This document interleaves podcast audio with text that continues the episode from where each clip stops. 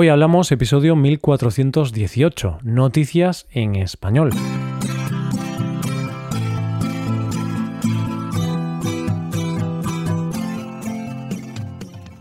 Bienvenido a Hoy Hablamos, el podcast para aprender español cada día. Ya sabes que tenemos una comunidad de suscriptores, gente muy maja, que son los que financian la producción de este podcast y hacen posible que creemos este contenido cada día. Como suscriptor tienes ciertas ventajas que ya conoces bien porque las repito todos los días. Hazte suscriptor premium en hoyhablamos.com. Hola oyente, ¿cómo estás? Hay una frase que dice, hombre precavido vale por dos. Pero yo la voy a cambiar y te diré esto, hombre informado vale por dos. Y como quiero que tú valgas por dos, que valgas el doble, te dejo con las noticias de hoy. Bueno, es una broma, no creo que estas noticias sean tan importantes, pero sí son curiosas e interesantes. Comenzaremos con la historia de una superviviente canina, después hablaremos de una rectificación y terminaremos con una obra de arte polémica. Hoy hablamos de noticias en español. Los seres humanos tendemos a sentirnos como la especie animal superior y tratamos con superioridad al resto de las especies animales.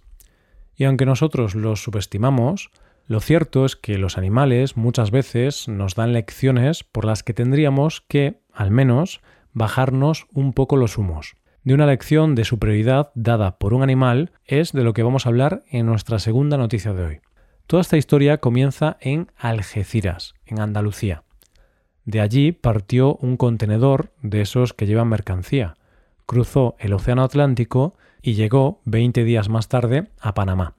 El contenedor estaba vacío porque volvía a Panamá, así que se siguió el protocolo habitual en estos casos. Se colocó en un patio donde estuvo a merced de las inclemencias del tiempo, en este caso calor y lluvia. Y allí estuvo otros 20 días parado. Después de estos 40 días, más de un mes, los operarios del puerto lo abrieron porque iban a trasladarlo al puerto para utilizarlo. Y aquí fue donde llegó la sorpresa.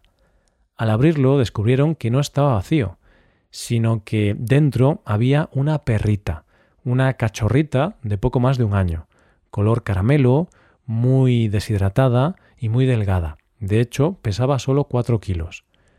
Desde la institución pública encargada de la salud animal dicen que no se pueden explicar muy bien cómo ha podido pasar esto. Primero, que nadie se diera cuenta de que el animal estaba dentro del contenedor. Y segundo, que pudiera sobrevivir sin alimento ni bebida 40 días. Y esa es la pregunta, ¿cómo ha podido pasar? La directora nacional de la Institución de Salud Animal dijo, una de las áreas del contenedor estaba corroída, y allí se descubrió que había un pequeño orificio. Asumimos que ella, con su patita, abrió un huequito por donde tomaba el agua de la lluvia y el veterinario de la institución dijo que posiblemente se pudo salvar por las buenas condiciones físicas en las que estaba. Además, se hidrató con el agua de la lluvia, de la condensación y hasta con sus propios orines. Bueno, de cualquier manera, la perrita ha sobrevivido y le han puesto el nombre de Milagros, aunque de manera cariñosa la llaman Mili, la españolita. Pero la historia de superación de esta perrita no acaba aquí ya que como tantos españoles que en su momento tuvieron que emigrar a tierras americanas para sobrevivir, Milly ha conseguido trabajo en su nuevo destino. Después de recuperarse, hoy pesa 12,2 kilos y ha conseguido trabajo en el Aeropuerto Internacional de Panamá. Allí ha sido entrenada para detectar alimentos frescos en los equipajes de los pasajeros, cosa que hace de maravilla. Y como dice su entrenador, Mili cumple con las cuatro características básicas que debe tener un canino para integrar la unidad. Amable, dócil con las personas, buen apetito y juguetona. Esta es la historia de superación de una cachorra que pasó 40 días encerrada y que sobrevivió. Y ahora ha empezado una nueva vida a muchos kilómetros de distancia. Y como dice la directora de la institución, se dice que todo el mundo tiene un propósito en la vida, y siento que el propósito de Mili es haber sido adoptada como panameña y brindar un gran servicio a nuestro país. No sé a ti, oyente, pero a mí me parece que este animal es un ejemplo de superación y de sobreponerse ante los inconvenientes de la vida. Vamos con la segunda noticia. El poeta inglés Alexander Pope dijo, Errar es de humanos, perdonar es divino, rectificar es de sabios. Yo creo que es una reflexión interesante, porque todos nos equivocamos, pero no todos somos capaces de rectificar. Muchas veces nos cuesta mucho reconocer que nos hemos equivocado.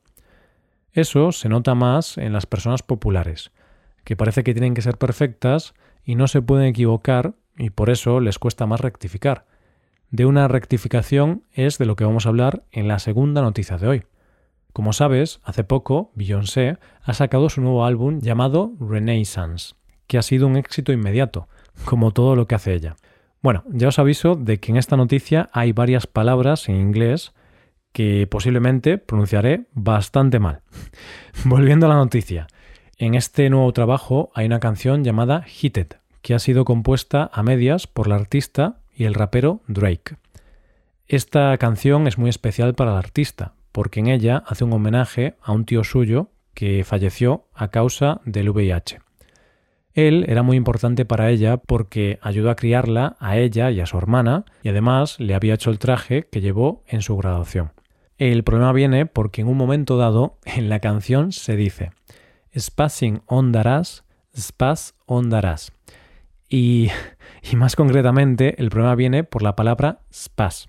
La verdad es que yo no conocía esta palabra en inglés, pero al buscarla en el diccionario podemos ver que esta palabra es una forma ofensiva de llamar a alguien tonto o estúpido, haciendo referencia a aquellas personas con parálisis cerebral que tienen problemas para controlar sus extremidades, es decir, las personas que tienen parálisis motriz. Sin embargo, esta misma palabra, en la jerga, en el slang, tiene un significado diferente, ya que significa perder el control, agitar o volverse loco. Como te puedas imaginar, las críticas no han tardado en llegar y se ha criticado y condenado la canción por utilizar palabras discriminatorias. Hannah Devine, que es una de las principales activistas por la discapacidad, publicó un artículo donde decía el compromiso de Beyoncé con la narración musical y visual no tiene parangón, al igual que su poder para hacer que el mundo preste atención a las narrativas, las luchas y la experiencia de ser una mujer negra. Pero eso no excusa su uso de lenguaje discriminador contra las personas con discapacidad. Por otro lado, también muchos seguidores han salido en defensa de Beyoncé, haciendo referencia a que esa palabra se emplea en Estados Unidos con otro significado distinto que no tiene nada que ver con la palabra ofensiva hacia el colectivo de personas con discapacidad, y que la canción no hacía referencia a ese significado ofensivo.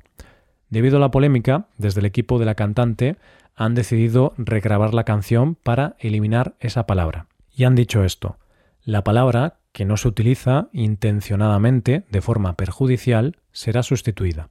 Para acabar, lanzo esta pregunta a los oyentes de Estados Unidos. ¿Qué opináis de esto? ¿Os parece bien que se cambie la palabra en la canción o no es necesario porque tiene varios significados? Como el inglés no es mi lengua materna y no tengo un nivel tan avanzado, realmente no soy capaz de comprender estos detalles del idioma y no soy capaz de entender bien el significado de esta palabra. Entonces no sé si realmente es ofensivo o no en este contexto. Podéis dejarnos un comentario en la web. Llegamos a la última noticia. Dicen que el arte contemporáneo no se puede explicar como se puede explicar un cuadro donde se ve un bodegón. No es tan fácil. Las obras de arte contemporáneas hay que entenderlas en su contexto, es decir, que muchas veces una obra no es lo que es de manera explícita, sino que responde a una provocación o una reacción a un momento. Realmente, a mí el arte contemporáneo es algo que me cuesta mucho entender. Pero bueno, precisamente vamos a hablar de esto, de una obra de arte difícil de entender. La obra se llama Pickle, es del artista Matthew Griffin, se encuentra en una galería de arte de Auckland, en Nueva Zelanda, y tiene un valor de 6.000 euros. Lo que pasa es que si te la quieres comprar, tienes que tener en cuenta que no te la puedes llevar a tu casa, porque la obra está literalmente en la galería, más bien en su techo. Y es que la obra, que no engaña con su título, es un pepinillo, pickle, con queso sacado de una hamburguesa de McDonald's y que el artista lanzó al techo de la galería. Así que si lo compras, en realidad te darán las instrucciones de cómo recrear la obra en tu casa. además de que tienes que pagar el menú del restaurante de comida rápida para que puedas recrear la obra en tu casa. Según dicen desde la galería, en realidad la obra pretende hacer reflexionar, ya que es un gesto deliberado para abrir un debate sobre el significado y el valor de algo. Es decir, se cuestiona qué tiene valor. Esto opina el representante del artista. Si algo es valioso y significativo como obra de arte, es la forma en que colectivamente, como sociedad, elegimos utilizarlo o hablar de él. Y continúa diciendo esto. Generar diferentes respuestas al trabajo es parte de la alegría del trabajo. Una respuesta humorística al trabajo no es inválida, está bien, porque es divertido. Es decir, que el artista en este caso pretende crear una reacción, y las reacciones sobre esa obra expuesta es lo que decide si es arte o no. Y como dicen desde la galería, ha habido muchas sonrisas, seguidas de cerca por algunas conversaciones interesantes y comprometidas. Y con esto se vuelve al eterno debate de obra de arte o tomadura de pelo. Eso que hemos escuchado siempre cuando alguien se pone delante de una obra de Miró y dice, eso lo hace un niño de seis años. Según el representante del artista, el valor no está en la calidad de la obra, en la ejecución, sino en el hecho de hacerlo. Dice esto. No se trata del virtuosismo del artista parado en la galería arrojándolo al techo. No importa cómo llegue allí, siempre y cuando alguien lo saque de la hamburguesa y lo arroje al techo. Lo que entiendo por sus palabras es que hay mucha gente que puede, por ejemplo, pintar una lata de sopa, pero la innovación está en el primero que lo hizo. En fin, oyente, yo ya no sé qué pensar. No sé si está o no sobrevalorada la obra de tirar un pepinillo al techo. No sé si es una obra de arte o no. Pero una cosa sí tengo clara. Me parece un abuso que además de pagar la obra, tengas que pagar tú el menú del McDonald's. Al menos debería ir incluido en el precio, ¿no? y esto es todo por hoy, ya llegamos al final del episodio. Antes de acabar, recuerda que puedes utilizar este podcast en tu rutina de aprendizaje, usando las transcripciones, explicaciones y ejercicios que ofrecemos en nuestra web.